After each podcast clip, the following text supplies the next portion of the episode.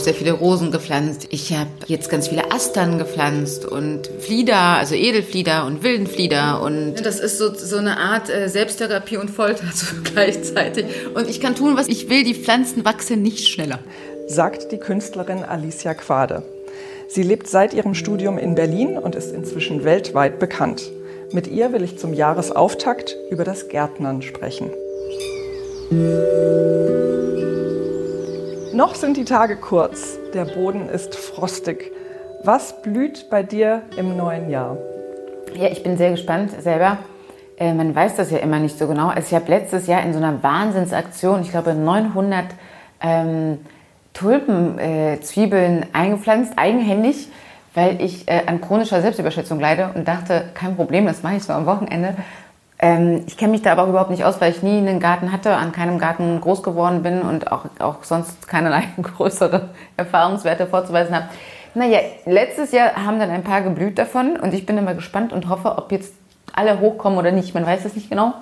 Ähm, das ist ja auch das Lustige bei diesen Pflanzenaktionen man kann das nicht kontrollieren.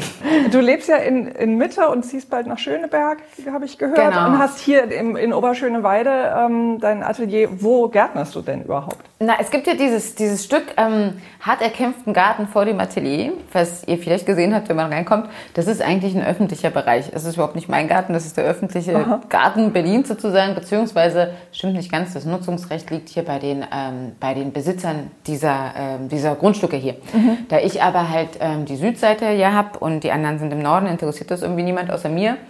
Und obwohl es mir dann halt nicht gehört, sondern uns allen, habe ich mir das so ein bisschen angeeignet und ähm, von Anfang an beackert. Ein sehr undankbares Stückchen Boden, weil von der Industrie, die ja seit dem äh, 18. Jahrhundert in dieser Gegend hier ähm, sehr stark vertreten ist, natürlich total versteinert, ver, verdreckt und vergiftet. ich glaube vergiftet und sonstiges. Aber ich gebe es nicht auf und ähm, versuche dem abzugewinnen, was halt geht, was immer so ein bisschen Try and Error ähm, ist, ja. Aber die, diese 900 Tulpen, die hast du auch hier auf diesem Stück äh, gepflanzt. Genau, die habe ich, ja genau. Und das war aber, das, äh, es gibt noch erschwerte Bedingungen. Ähm, es kommt nämlich hinzu, dass die Firma, die diesen Ausbau dieses Geländers hier ähm, gemacht hat, den Auftrag bekommen hat, um es einfacher zu machen für die, glaube ich, ausführende Architektin, ähm, ein Feuerwehrgitter dorthin gelegt worden ist. Das ist halt so ein schreckliches Plastikgitter was dafür sorgt, dass der LKW, also der, das Feuerwehrauto, nicht im Boden einsinken würde mhm. im Falle eines Brandfalls. Macht ja auch Sinn. Aber ähm, um sich das einfacher zu machen, hat man einfach die ganze Fläche mit diesem Zeug zugemacht. Was bedeutet, dass ich immer zwischen die Gitter treffen muss. genau, also man trifft dann immer auf dieses Plastikgitter, dann geht's halt nicht. Und dann muss ich also immer so lange äh, stechen, bis ich dazwischen treffe. Und da habe ich dann mühselig eben diese 900 Pflanzenzwiebeln eingepflanzt. Das ging dann so weit, dass ich, glaube ich, eine Woche lang meine Hand nicht mehr benutzen konnte, weil die total angeschwollen war, weil ich dann halt immer durch diese Steine und so und dann Gitter und dann ähm, halt immer dazwischen treffen musste. Oh. Und hattest du auch so eine schöne kleine Matte für deine Knie? Ähm, Nein, gar nicht. Weil eben, wie gesagt, ich denke dann immer, ich mache sowas so ganz schnell. So Freitag ähm, Nachmittag, jetzt fange ich mal an. Und ich glaube, fünf Wochenenden später habe ich es dann mal dann zu Ende, ja, habe ich es dann verbracht. Ich glaube, ganz am Ende der Auktion habe ich noch meine Studiomanagerin, die Marie, ähm, dafür gewinnen können, mir noch ein bisschen zu helfen. Aber das war es dann auch. Ich habe zwischendurch auch keinen Garten gehabt, sondern nur wirklich einen Blumentopf auf, der, ähm, auf dem Fensterbrett und trotzdem kann man irgendwie da so einen kleinen äh, Mini-Kosmos einbauen. Äh, und man muss immer ausprobieren. Manche Sachen funktionieren toll, manche sehen irgendwie struppig aus und auf einmal kommt äh, im Januar eine Riesenblüte raus oder so. Ja, also total. Also, und ich finde es auch verblüffend. Also ich habe das auch, bevor jetzt dieses Grundstück, was ich hier sozusagen, an dem ich hier kämpfe, mich abkämpfe, ähm, da war, äh, habe ich natürlich meinen Balkon komplett ausgenutzt und äh, ich muss sagen, ähm, äh, ähm, die Westseite Rosenthaler Platz in der Gegend ist sehr gut für Tomaten. Also wir haben so eine ganze Tomatendschungel dann auf dem Balkon immer geschafft, irgendwie zu machen. Das Einpflanzen geht ja noch, aber man muss dann ja irgendwas damit tun auch ne? ja. und sich dann drum kümmern. Und ich finde so Pflanzen, das ist ja so die Abstufung Pflanze, Haustier, Kind, ja, führt ja zu einem permanent schlechten Gewissen, weil man immer immer denkt, man müsste ja eigentlich da noch was rumschnibbeln oder das so und so machen. Aber das macht einen ja traurig, wenn die tot sind. Ja, also das löst ja sozusagen empathische Emotionen aus, ja. was ja, ähm, finde ich, überraschend ist, weil ich würde jetzt gar nicht mich jetzt als so wahnsinnig ich sag jetzt mal, ähm, gefühlsbeladen bezeichnen. Ja? Aber das macht mich einfach völlig fertig, wenn die dann ähm, dahin gehen. Du hast ja in deiner Kunst auch viel Natur. Also Steine spielen eine große Rolle und Äste hast du ähm, in verschiedenen Installationen. Wie, wie siehst du da die, ähm, dieses Zusammenspiel von hergestelltem und von natürlichem, von organischen und vom anorganischen? Na, ich sehe, also ja, ich benutze diese Dinge auch in meiner Kunst, aber was ich ja ganz oft tue, ist, dass ich die ja zusammenbringe eben mit etwas Gemachten, was natürlich in meinem Fall ja immer zur Kunst führt, also weil mhm. ich mich dann ja selber Künstler nenne, dann ist es automatisch Kunst nach Duchamps Alter, sozusagen Theorie. Ähm, aber es geht für mich eigentlich viel mehr um diese Grenze und Definition als um das Objekt selber. Also bei mir, mir geht es ja zum Beispiel bei diesen Ästen, das ist eine ältere Arbeit, da habe ich ja irgendwie einen Ast abgebrochen, der mir gut gefiel, also den ich gut gefällt, bedeutet, ich würde das sofort als einen Ast erkennen. Das heißt, die Form muss irgendwie so gegeben sein, dass es für mich keinerlei Zweifel gibt, dass es sich nicht um eine bräunliche Wildschlange handelt oder um einen Tau oder sonst was. Es muss ganz klar diesem von mir erlernten Bild eines Astes entsprechen. So, diesen, diesen nehme ich dann also und was ich damals gemacht habe, ist, dass ich genau diesen Ast im gleichen Holz, also wenn das jetzt ein Ast von einer Buche war, dann habe ich mir ein größeres Stück Buche geholt, äh, den Ast eingescannt, den am Computer umgedreht und in diese Buche wieder fräsen lassen. Hatte also genau den gleichen Ast, nochmals nur spiegelverkehrt. Habe dann in einer unendlichen, äh, zeitaufwendigen ähm, Arbeit die Rinde des Originalbaumes, beziehungsweise noch eines, also, also noch eines zusätzlichen Astes, den ich dann auch mit, ab, mitgenommen habe, ähm, abgekratzt, ja, so das dann irgendwie zermörsert, ähm, um das dann wieder auf diesen äh, gefrästen Ast aufzutragen und auch Stücke von der Rinde von dem Originalast wie so Implantat, also wie so eine Entarsie im Grunde genommen, auf diesen neuen Ast zu machen, so dass ich am Ende quasi eine wie so zwei ähm, ja, Zwillingsäste hätte, hatte, die quasi aus dem gleichen Ast äh, auf der Baum gemacht sind, die identisch sind, außer dass sie spiegelverkehrt sind. Und es ist halt eben für mich die Frage, was ist das denn? Also was ist das Bild oder das Abbild eines etwas, eines Naturobjektes? Ist es überhaupt ein Naturobjekt oder ist es meine Definition eines Naturobjekts? Und wie, ne-, und wie benenne ich das? Und was ist eigentlich Natur auch? Ne? Also wie viel kriege ich davon mit und was was ist die, wie benenne ich die so. Ähm, und bei Natur ist es aber eben noch um ein viel schwierigeres, weil es natürlich un, oft undefinierte Formen sind. Also, weil das Gehirn kann sich ja auch viel einfacher so definierte Formen merken. Also, ich kann mir natürlich, wenn ich zwei Stühle habe, der eine ist grün, der eine ist rot und der andere hat so eine Lehne und die andere werde ich die immer auseinanderhalten, ganz einfach. Wenn ich jetzt irgendwie zwei Äste habe, der eine ist eine Buche, der andere ist eine Eiche, wenn man jetzt, glaube ich, in der Botanik nicht besonders bewandert ist, ich bin es nicht, ich könnte es nicht auseinanderhalten. Also ich könnte jetzt nicht sagen. Ne? So, mhm. Das macht es einem schwieriger, aber auch schöner, weil das habe ich ja genutzt bei den Ästen wiederum. Die habe ich dann immer in zwei separaten Räumen ausgestellt. Also nie nebeneinander, sondern einfach in zwei anderen Räumen. Und das hat dazu geführt, dass die meisten Besucher, die, oder ja, die meisten, denen das überhaupt aufgefallen ist, so ein Ast, so ein oller Ast an der Ecke, ist ja erstmal ein bisschen uninteressant für die meisten, ähm, die meisten, das was interessant ist, aber gar nicht aufgefallen, dass es zwei identische Äste gibt in der Ausstellung, weil man gar nicht in der Lage ist, sich das so lange zu merken. Also man sieht so eine Form und dann geht man weiter und man hat es schon wieder vergessen. Das heißt, diese Überprüfungsinstanz, wenn man es dann wusste, ne, steht da irgendwie ein Titel Parallelast, dann denkt man, okay, vielleicht irgendwas ist da komisch. und dann kann man so oft da hin und her rennen, wie man möchte. Man wird es nicht überprüfen können. Man kann es fotografieren, klar, und versuchen. Aber es, ähm, es löst sich aus der geistigen Fähigkeit heraus. Also es ist so, das geht dann nicht mehr. Ich erinnere mich auch an, an einen Ausstellungsbesuch, wo ich wirklich dauernd hin und her gegangen bin. Also das war so, mind-boggling, würde man Ja, genau. Das, genau. Aber sie, ich finde es sogar noch besser, wenn die noch weiter auseinander sind. Ja. Also wenn man äh, im Haus am Waldsee, ich versuche so diese, diese, diese Scheibe auch als Spiegel so zu benutzen und die dadurch quasi so zu transportieren. Ja. Ich finde es aber fast noch interessanter, wenn man es überhaupt nicht kapiert. Ja. das ist ja oft so, dass, dass äh, es macht Spaß, Leute zu beobachten, die deine Kunstwerke anschauen.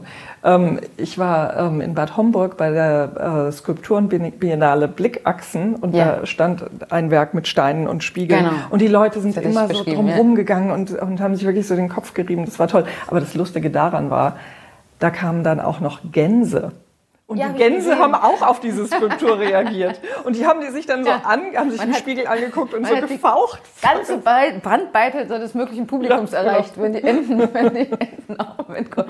Äh, ja, nee, tatsächlich, aber so bei Enten, glaube ich, ich glaube, die finden es toll, wenn sie sich sehen im Spiegel. Also ich glaube, ich kenne Pro ähnliche Probleme beim Kollegen von mir, äh, dessen deren Namen ich jetzt natürlich nicht nennen kann, ähm, wo ich aber bei Sammlern war und das waren so Edelstahl, hochglanzpolierte Edelstahlplatten und die waren komplett zerhackt von so, weil die Truthähne darauf rumhacken wie die Irren, weil die denken, dass halt ein ähm, Kollege da sozusagen auf sie zurennt. Stimmt es, dass du in deinem Atelier Steine lagerst und ihnen Namen gibst? Äh, ja, das stimmt. Es gibt eine ganze Halle, ähm, die äh, genau sich jetzt im anderen Gebäudetrakt befindet. Ähm, genau, das, ja, es gibt sehr viele Steine und die haben weibliche Namen ausschließlich. Mhm. Und äh, die ähm, Bäume haben ähm, männliche Namen. Das hat jetzt keine formal gebende sozusagen Begründung. Ähm, aber das war mal irgendwie, das habe ich mal eingeführt, um die auseinanderzuhalten. Mhm. Weil ähm, meine, also mein Team, die arbeiten alle so ganz fleißig mit Art Butler und anderen Programmen und haben dann so Nummern, AKW, S, Slash, was weiß ich. Mhm. Und dann habe ich einfach irgendwann für mich selber ähm, angefangen, denen so Namen zu geben, mit denen ich auch was verbinde, so dass ich mir das merken kann. Also dass ich, wenn ich jetzt irgendwie eine Rosalie genannt habe, dann war das vielleicht einer, der eher rosa und ründlich war. Wenn ich einen vielleicht äh, Elisabeth genannt habe, war er etwas scharfeckiger. Aber das sind so meine Intuitionen äh, oder meine meine ähm, ja äh, so Kodierung von so Namen, die ich so selber so konnte ich dann ganz schnell jemand im Atelier sagen, komm, hol doch bitte mal Vera und Angelika.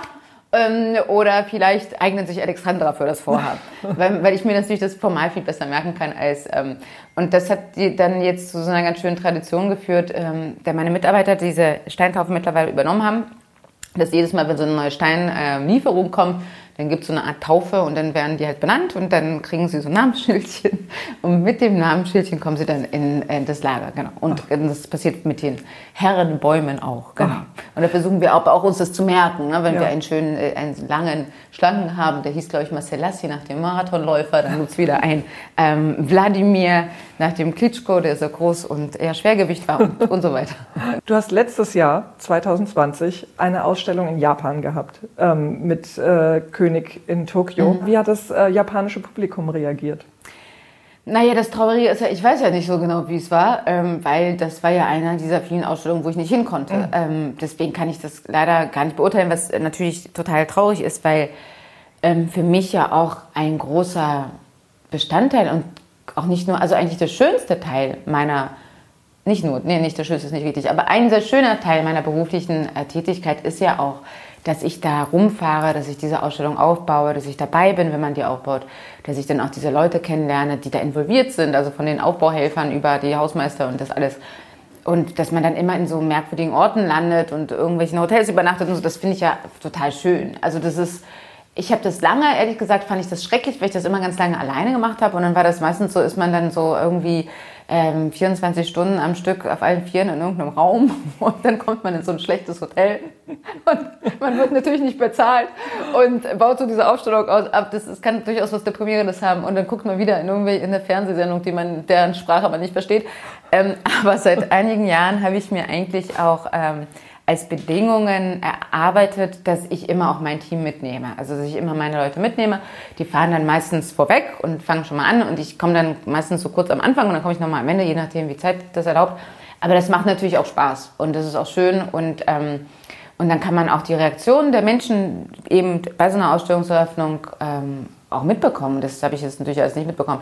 Also ich das, ich war in Japan im Februar und war da auch relativ lange und habe irgendwie aber auch vorher schon gemerkt, dass ich nicht nur aus dem japanischen Raum, aber auch im asiatischen Raum oft angesprochen worden bin, ob ich mich denn mit der Ästhetik und der Kultur da länger beschäftigt hätte. Scheinbar gab es da so eine Ästhetik, ja, oder, oder so eine, so eine, so einen theoretischen Hintergrund, die, der dort verstanden wird oder der dort ähm, auch Anklang findet. Und deswegen habe ich mich dann auch sehr auf diese Ausstellung gefreut und zwar habe ich wirklich so eine Art Garten auch gestaltet. Also das, sah so ein bisschen aus, es waren, der Boden war eigentlich nur mit, mit Spiegeln und Steinen äh, bespielt. Und äh, diese Steine hatten so verschiedene ähm, formale Zusammensetzungen mit den Spiegeln. Also es waren teilweise so Halbkreise oder Viertelkreise und gerade Linien, die dann natürlich durch diese Spiegelung sich zu ganzen Kreisen ergeben oder, oder so Halbkreisen, die dann wieder verschwinden. Und das hatte natürlich so eine, ich, aber ich muss das ganz vorsichtig sagen, weil dafür kann ich mich viel zu wenig aus mit japanischen Gärten. Aber das war, ich sag mal, für mich so eine Inspirationsquelle, die ich ganz formal und in so einer Stimmung versucht habe, ein bisschen wiederzugeben. Ich habe auf deiner Webseite gesehen, dass du markierst, wo man im öffentlichen Raum deine ähm, Skulpturen sehen kann in Amerika und in, ich glaube in Dänemark. Also die auf der ganzen Welt sieht, wo deine Werke ja. sind und sogar solche, die man, äh, wo man nicht mal irgendwie in ein Museum eintreten muss, sondern wo sie irgendwie im Freien stehen. Ähm, ja, das ist so der Plan oder das ist wirklich so ein bisschen mein, mein Ziel ähm, seit jetzt ein paar Jahren ähm, und ich hoffe natürlich, dass diese Weltkarte gar nicht mehr ohne meine Punkte auskommen kann ähm, und die bis in die Antarktis sich fortführen. Nein, aber tatsächlich, ähm, ich finde halt, also mir ist das so vor ein paar Jahren immer mehr bewusst geworden, wie wichtig ich so Skulptur oder, oder Kunst im öffentlichen Raum auch finde und dass ich das auch total unterentwickelt finde und dass ich finde, dass da kann viel mehr Kraft und Geld irgendwie auch investiert werden, weil es wirklich was tut, weil es ähm, das kann ja ganze Kommunen verändern. Also wenn man sich, also es gibt ja einfache Beispiele, Bilbao oder sowas, ja. Also ich meine, diese Stadt gab es gar nicht, ja, in der Form. Dann kommt da irgendwie der Jeff Koons, macht den Hund, ist ja egal, wie man das findet. Es muss, aber es muss ja auch gar nicht immer, finde ich, was heißt gut, ja? Was heißt überhaupt gut, ist ja auch eh schwierig. Aber ist auch eine ähm, Art Garten übrigens. Ist auch ein, ein Riesengarten. Na, jedenfalls können solche Dinge, finde ich, wirklich ähm, Städte formen, strukturieren.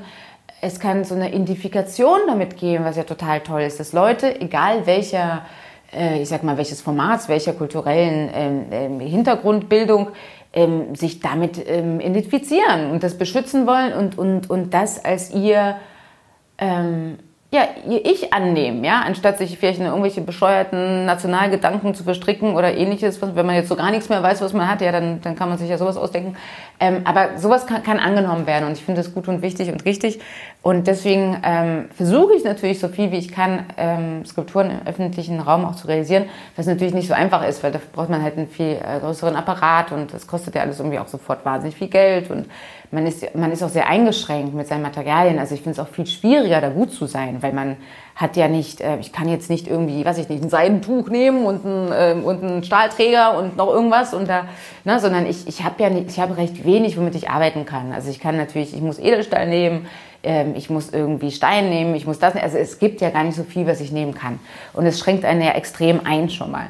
Und ähm, da eben zu schaffen, vielleicht noch so eine Leichtigkeit und gleichzeitig Qualität, aber gleichzeitig auch eine Zugänglichkeit zu schaffen, finde ich eine enorme Herausforderung. Aber ich hoffe, also ich hoffe und lerne und ähm, hoffe, dass ich da auch mehr machen kann in Zukunft, ähm, weil ich eben diese soziale, und ich meine das gar nicht irgendwie so komisch günnerisch, also, sondern das irgendwie so eine sehr machtvolle Aufgabe von Kunst finde, was sie kann, wenn sie auch eben im ungeschützten öffentlichen Raum wirkt. Übrigens ähm, gefällt mir deine Bavaria sehr gut. Ach, kannst, du, kannst du ein bisschen äh, was zu dieser tollen Skulptur sagen? Ja, die Bavaria ist eine Skulptur, die ich, glaube ich, 2012 entwickelt habe, mal im Rahmen eines Wettbewerbs. Den Wettbewerb habe ich dann nicht bekommen. Ähm, man, äh, die Stadt ähm, äh, München ist aber auf mich zugekommen, dann vor ein paar Jahren, ob ich das doch machen möchte. Das ist eine relativ einfache Arbeit. Es ist ein ähm, Scan, also ein, ein Scan von der Bavaria, die da am ähm, Platz steht, wo das Oktoberfest immer ist. Theresienwiese. Theresienwiese. Ja, so. Und die ist ja irgendwie 32 Meter hoch, ähm, ein Riesending ähm, und symbolisiert ja im Grunde genommen die Macht dieses Staates, des bayerischen Staates.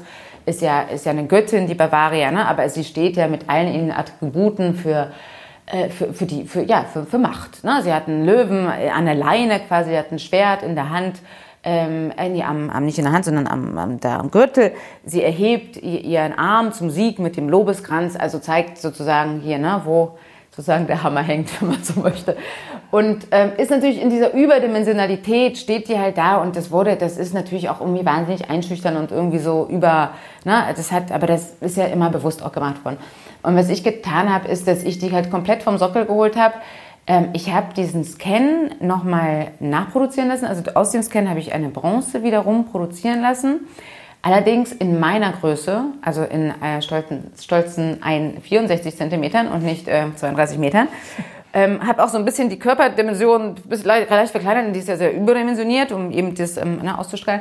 Und habe ihr aber alle Attribute der Macht weggenommen. Also habe ihr, hab ihren Arm runtergenommen, den äh, Lorbeerkranz weg, der Löwe ist weg, das Schwert ist weg und sie steht einfach so da. Und äh, schaut nach unten. Und sie schaut natürlich jetzt nach unten, weil sie quasi auf den Boden schaut. Sie schaut fast ein bisschen traurig rein, weil von oben herab schaut sie ja auf die Menschen herab. Also sie wendet ja ihren Blick auf den Boden zu ihrem Volk. Äh, wenn man das natürlich äh, aus einer höheren Perspektive betrachtet, schaut sie ja eigentlich ähm, recht verträumt, wenn nicht gar traurig auf den Boden. Und äh, die Dame steht jetzt ähm, an der Isar, ziemlich nah vom Patentamt, da an der, an der Kreuzung von der Brücke. Die steht einfach so da, also so neben einem Fahrradweg und äh, ja, und, und ist da so. Mir gefällt auch gut, sie ist ja barfuß. Sie steht ja, ja ohne Sockel direkt im, genau, so im Erdreich. Genau. Ähm, es hat wirklich so was ganz, also du hast sie wirklich zurück auf den Boden geholt und durch die und sie sieht so zierlich aus und hat immer noch ihr etwas pathetisches Löwenkostüm, genau. also so ein Fell. Das Bärenfell habe ich ihr gelassen. also sie ist nicht nackt, aber sie ist sie ist barfuß da und äh, so vollkommen ohne diese Hierarchie, die sie genau. an der Theresienwiese genau. hat. Also das finde ich auch. Ähm, genau, die ist wirklich wieder so back to down to earth. Ein ganz anderer Garten ist ja der Roof Garden des Metropolitan Museum. Das war eine Ausstellung 2019 und das ist ja, ich finde, eigentlich ist das eine Art Olymp da oben über den äh, über dem Central Park. Äh, wahnsinnig tolles Museum, riesig ähm, und dort oben drauf zu sein, die Krone der Schöpfungen sozusagen. Wie war das für dich? Das ist aber irgendwie ein total äh, merkwürdiger Ort auch, weil das für mich eigentlich wie so eine Karikatur auch ist von New York. Ne? Also man steht da irgendwie so oben, dann sieht man halt diese ganzen Wolkenkratzer, dann ist da so der Central Park, die Kinder spielen, die Vögel fliegen. Das hat so was sehr, ich weiß gar nicht mehr, was das richtige Wort ist. Es ist nicht sarkastisch, es ist vielleicht ein bisschen ironisch, es hat aber sowas ähm, fast schon ja, nostalgisches irgendwie. Das ist so, man guckt so auf etwas, was die Menschheit als Leitbild gesehen hat, ganz lange. Also von unserer ähm, kulturellen Sicht aus gesehen. Ne? Ist ja so, dass dieser Traum von, von jedem Kind ist, vielleicht da mal in New York zu leben oder, oder, oder diese Wolkenkratzer und dieser Park, das hat alles so eine ganz komische ähm, Bild, was es gibt, was aber ein Bild der Vergangenheit ist für mich. Das ist gar, kein, gar nicht ein Bild der Gegenwart. Das ist ein Bild für mich von so einer Sehnsucht nach etwas, was so gar nicht mehr gegeben sein kann. Unter, und, und ich rede noch gar nicht von dieser Pandemie und so weiter, aber einfach mit der Masse an, an Menschen, mit diesen Unterschieden auch und so weiter. Das ist eigentlich für mich hat das was so was ganz Merkwürdiges da gehabt, obwohl es natürlich auch total fantastisch ist, dazu zu stehen, auf dieser Stadt zu schauen. Ähm, na, jedenfalls musste ich mir dann irgendwas da überlegen und ähm, das ist na, ja nicht so einfach, weil man auch immer wahnsinnig Angst hat, dann zu versagen. Klar, es ist ja immer zwischen so total Glück und wahnsinnig Schiss. Ähm, und ähm, dann habe ich halt irgendwie gedacht, ich will irgendwie diese Umgebung eben, diese Wolkenkratzer mit einzubeziehen, diesen Himmel mit einzubeziehen, aber auch dieses, dieses Gefühl, dieses total geozentrische Gefühl, was man da eigentlich hat. Ne? Also man steht da ja auf diesem Museum, was irgendwie 5000 Jahre oder wahrscheinlich sind es noch mehr oder 7000 Jahre Menschheitsgeschichte ist. Man steht so auf dieser kompletten Menschheitsgeschichte ähm, auf einer Kugel der Erde, auf der Menschheitsgeschichte und guckt dann auf diese Karikatur dieser Welt, wie man sie sich wünschen würde, vielleicht. Und das fand ich so eine ganz komische, komische Begegnung von verschiedenen Schichten. Ähm, und das ist ja wie so ein Universum im Sinne von, man ist ja man ist ja immer noch das geozentrische Wesen. Also auch wenn man weiß mittlerweile, okay, wir sind nicht alleine, da ist noch die Sonne, die anderen Planeten und so weiter und so fort. Nichtsdestotrotz ist ja alles aus diesem menschlichen Gesichtspunkt. Und deswegen ist für mich die, die Welt ja immer noch die einzige, also die Sonne dreht sich ja immer noch um uns sozusagen, wenn, also wenn man so will. Und deswegen habe ich mich dann eben entschieden, diese Installation zu machen, die aus äh, verschiedenen äh, Graniten und Marmoren, verschiedenen Steinen ähm, bestand, die kugelförmig geformt waren und dadurch so an Planetenkonstellationen erinnert haben. Das Ganze war, äh, ist auf einem ähm, Edelstahl ähm, also Teil der Skulptur, die so, so einen Drehimpuls ähm, quasi ja, mit integriert hat, aber einen gedachten Drehimpuls. Ne? Das ist eigentlich auf so einer Nonsensbewegung gedacht. Also es wird sich natürlich niemals bewegen können. Aber das hat für mich mehr die Wichtigkeit gehabt, dass so eine Narration entsteht, dass sich das bewegen könnte oder würde, als das wäre so stehen geblieben. Und deswegen äh, mutet das ein bisschen an wie so ein mögliches Planetenmodell, was aber irgendwie keinen Sinn macht. Und dann habe ich das aber auch versucht so zu platzieren, dass diese Steinkugeln aus möglichst vielen Blickwinkeln ähm, so ähm, dahingestellt waren, dass die genau auf diesen äh, Wolkenkratzern drauf saßen. Also wie auf so ähm, Sockeln im Grunde genommen. Dass man hatte halt sozusagen diesen Also ja wirklich so diesen Sockel des Kapitalismus ist ja so ein Wolkenkratzer, ist ja, das können sich ja nur die, also das sind ja Milliardäre, die sich in den, so nennt es ja die New Yorker selber, in den Fuckfingers, das sind diese ganz schmalen, langen Wolkenkratzer, da diese Apartments kaufen. Das sind irrsinnige, das sind so irrsinnige Summen, dass das überhaupt alles gar keinen Sinn mehr macht. Und deswegen dachte ich, muss ich da unbedingt so eine Welt, also so verschiedene Welten draufsetzen. Und äh, jetzt im Jahr 2021 hast du auch eine Ausstellung in, äh, in den USA in der Wüste. Los Angeles. Ja, ähm, wie ist das, wenn wir jetzt nochmal zum ja. Thema Garten zurückgehen? Wie, wie, wie reagierst du auf die Wüste? Ähm, naja, also es ist ja auch ähm, sozusagen ähnlich, dass die genauso eine Rolle spielt wie so ein Dach. Also es ist ja für mich immer so ein bisschen erstmal, wo bin ich, wo bringe ich sowas hin? Ne? Äh, natürlich muss es auch überall woanders funktionieren, weil sonst wäre es ja irgendwie, es ist ja keine, auch jetzt für Desert X, für die Wüste mache ich eine Skulptur, die aber durchaus nicht als temporär bezeichnet werden kann. Also die ist sehr äh, massiv und stabil und groß. Ähm, und da bringe ich sozusagen das Eis in die Wüste, ähm, was aber niemals schmelzen wird. Ähm, und zwar sind das Marmorsteine, die ähm, so gebrochen sind mit einem äh, Assistenten von mir, dass man eigentlich keinerlei menschliche Einwirkung darauf aussieht. Und das sieht, wirkt tatsächlich aus wie so Eisschollen eigentlich. Und, ähm, und ich hoffe natürlich, dass es da mit dem Licht auch viel machen wird, weil, weil diese Wüste natürlich auch so eine ganz spezielle Atmosphäre hat und, und wirklich auch da, also absurd ähm, aussieht von, von diesen äh, Lichtverhältnissen da. Und ähm, genau, und das ähm, sieht tatsächlich so aus, dass es stattfindet, wird dann dort im Februar aufgebaut, genau. Ja, und wir in Berlin können uns ja auch auf die Ausstellung in der Berlinischen Galerie freuen. Die, wann fängt die an? Genau, also die ist noch so eine verschobene, also ich, ich muss mal lachen, weil ich denke, das Jahr, ich glaube, die zwei Jahre, äh, 19 sage ich schon, 2021 und 2022 sollten mindestens 106 Monate haben, alles unterzukriegen, was wir alle verpasst haben. Aber nee, diese Ausstellung, genau, die wird im Mai, äh, ich glaube Ende, Ende April, Anfang Mai zum Galerie-Weekend eröffnet.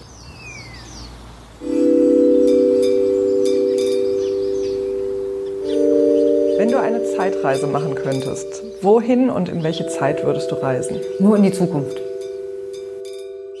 Was ist dein wichtigstes Werkzeug? Heißklebepistole.